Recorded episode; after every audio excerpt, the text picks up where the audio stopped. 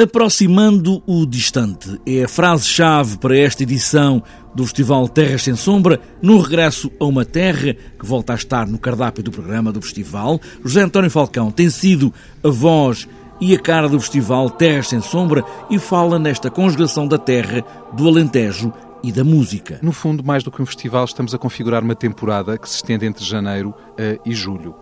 Uh, nesta perspectiva de promover o que há de mais interessante no Alentejo e de utilizar os seus principais monumentos como palco, palco realmente magnífico para estas iniciativas, mas também numa aproximação ao património cultural e à própria salvaguarda da biodiversidade,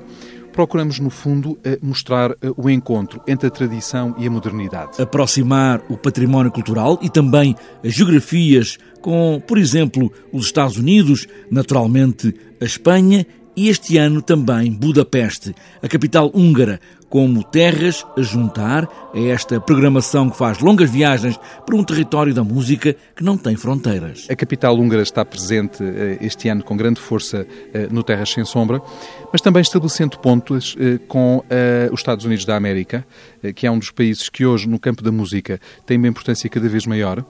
e também, naturalmente, como somos um festival de dimensão, ou pelo menos de vocação ibérica, a vizinha Espanha. Um festival como o Terra Sem Sombras, que traz também aos dias dos encontros passeios por um campo que precisa de ser preservado, a biodiversidade, que faz do festival um tempo de preservação da natureza. O Terras Sem Sombra eh, tem conseguido congregar eh, os músicos, também o seu público e depois os decisores locais e, evidentemente, as pessoas das comunidades, no sentido de fazermos alguma coisa de concreto para inverter esta situação. À nossa escala, que é uma escala, digamos, local, naturalmente pequena, mas eh, pensando sempre em termos globais. Esta edição traz o regresso a Mértola e a Vidigueira e mais dois novos conselhos, Elvas e Barrancos. Temos um grande orgulho nesta aproximação à raia, porque entendemos que hoje o público espanhol está muito sensibilizado, está muito motivado para conhecer o Alentejo e encontra na música, digamos, uma boa porta de entrada no sul do país. Um festival onde a música sacra